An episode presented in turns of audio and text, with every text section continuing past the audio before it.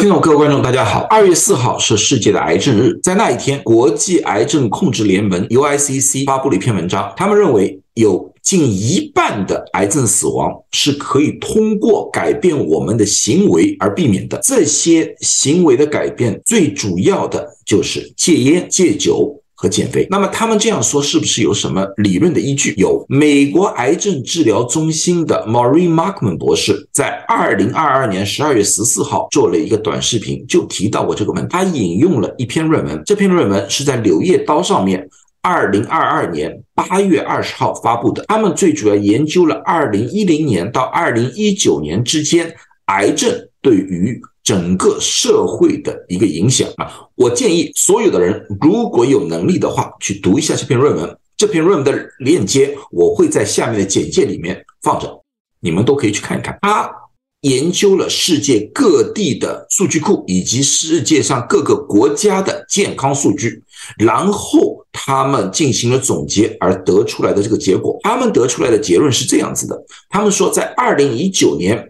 他们研究了四百四十五万例癌症死亡，他们发现其中有百分之四十四的死亡案例完全可以通过戒烟、戒酒、减肥的方式而避免，这个差不多就是一半的癌症死亡。同时，他们也指出，癌症不单单是死亡这么一个对社会的影响，它还包括了其他方方面面，包括手术。化疗、放疗在这个费用上面，以及在患者的痛苦上面的一些影响，同时也包括了患者的家属、亲人们在经济上、在精神上面的影响。所以说，这个不单单是减少了百分之四十四的死亡，而是减少了百分之四十四对于社会、对于家庭的一个影响。现在。全世界的老年化趋势是不可避免的，随着年龄的增加，癌症的机会也会越来越增加。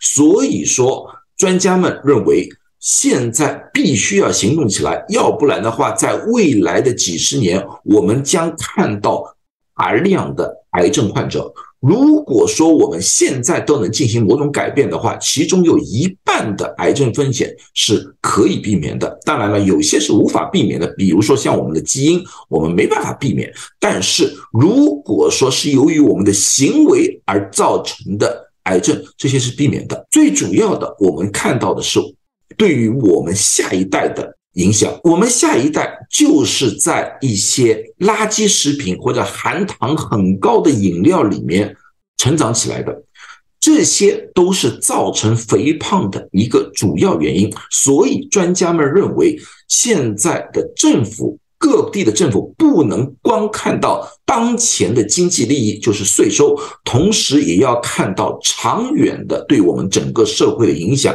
他们提出来了，要进行科普，要加重税，在这些含糖食物、垃圾食物要加重税，然后不让他们在比较好的时间段做广告，或者不让他们做广告，以避免。青少年吃这些东西上瘾，专家们认为这些东西含糖很高的饮料、含糖很高的食物和一些垃圾食品，这些都会上瘾。这个和香烟和酒精一样，都是上瘾食品。如果我们能从小的在孩子们当中让他们避免这些东西的话，那么对他们的健康将。会造成很正面的一个影响。好了，那么今天我就讲到这里，希望对大家有所帮助。